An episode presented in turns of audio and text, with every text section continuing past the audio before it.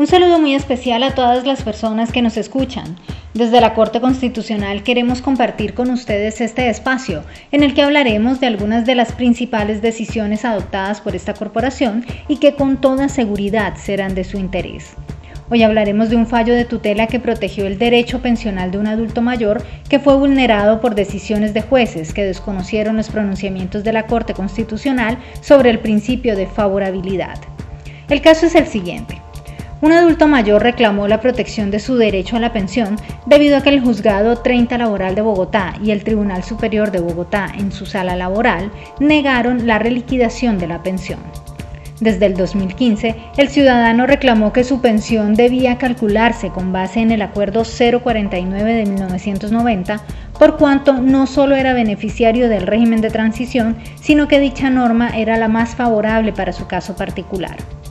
Colpensiones estuvo en desacuerdo porque consideró que esa norma 049 de 1990 exige que las semanas sean cotizadas exclusivamente a dicha entidad y en este caso de las 1.290 que acumuló el ciudadano, solo había cotizado 577 en Colpensiones, por lo que sí reconoció la mesada pero con base en la Ley 100 de 1993. Ante la negativa de la entidad, el adulto mayor acudió al proceso laboral, pero los jueces en primera y segunda instancia le dieron la razón a la administradora de pensiones y ratificaron que ese acuerdo sí exige cotizaciones exclusivas al Instituto de Seguros Sociales, lo que ahora es Colpensiones. Esta situación llevó a que el señor presentara tutela contra las decisiones del juzgado laboral y del Tribunal Superior de Bogotá. Cuando el caso llegó a la Corte, se concluyó que efectivamente las decisiones de los jueces desconocieron la Constitución porque omitieron aplicar el principio de favorabilidad previsto en el artículo 53 de la Carta Política y se equivocaron en la determinación del régimen que cobijaba el derecho pensional del accionante. Además, Recordó que desde el 2009 la Corte ha dicho que el Acuerdo 049 de 1990 no exige cotizaciones exclusivas a lo que hoy es Colpensiones, por lo que los jueces también desconocieron la jurisprudencia constitucional.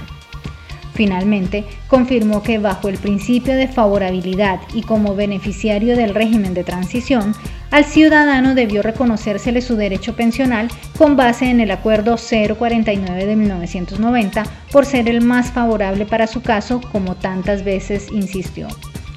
El fallo le ordenó a la Sala Laboral del Tribunal Superior de Bogotá proferir una nueva sentencia en la que tenga en cuenta el tiempo trabajado por el ciudadano y no cotizado directamente a lo que hoy es Colpensiones para definir su derecho a la pensión de vejez.